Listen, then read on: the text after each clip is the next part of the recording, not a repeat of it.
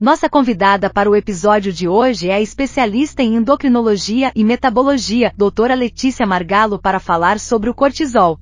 O cortisol é o nosso hormônio do estresse. Isso significa que em situações de perigo, luta ou fuga, ele é liberado, permitindo que o nosso corpo tenha mais energia, disponibilize mais açúcar para conseguir lidar com esse momento de estresse.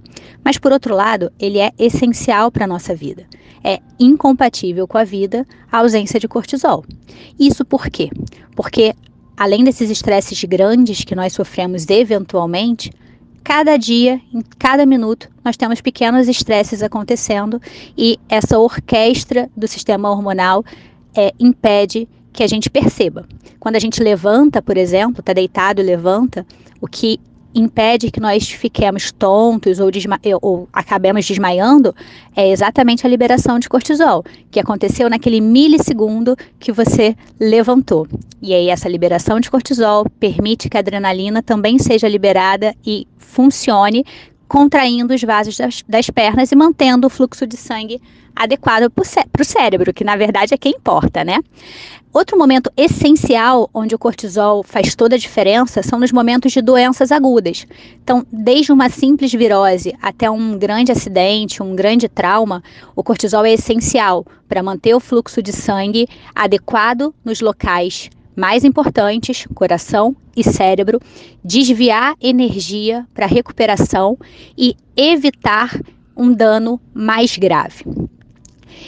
E muita gente gosta de falar por aí que a elevação de cortisol é causa de ganho de peso.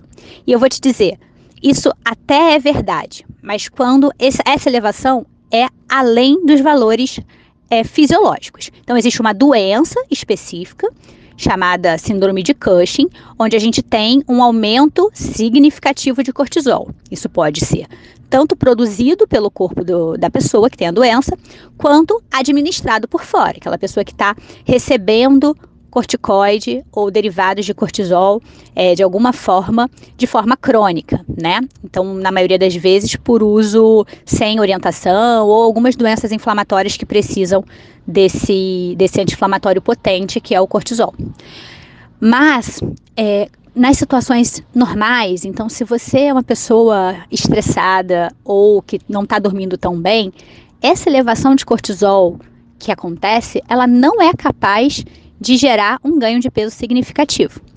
Ela pode sim aumentar um pouquinho a fome, te deixar mais agitado, mas não dá para culpar isso e muito menos se guiar por um resultado de um exame de cortisol basal para dizer se esse, essa é a causa ou não. E eu vou te dizer por quê.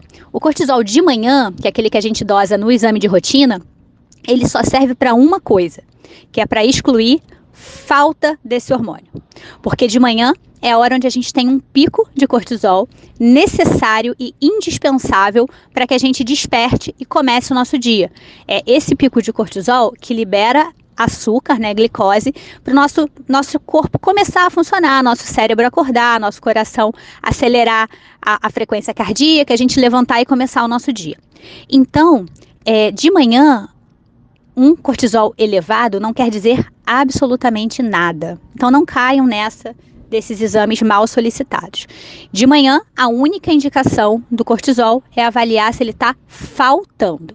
E aí sim, se ele vem muito baixo, ele está faltando, e aí a gente precisa investigar adequadamente a causa para repor, porque, como eu disse lá no início, o cortisol é um hormônio vital.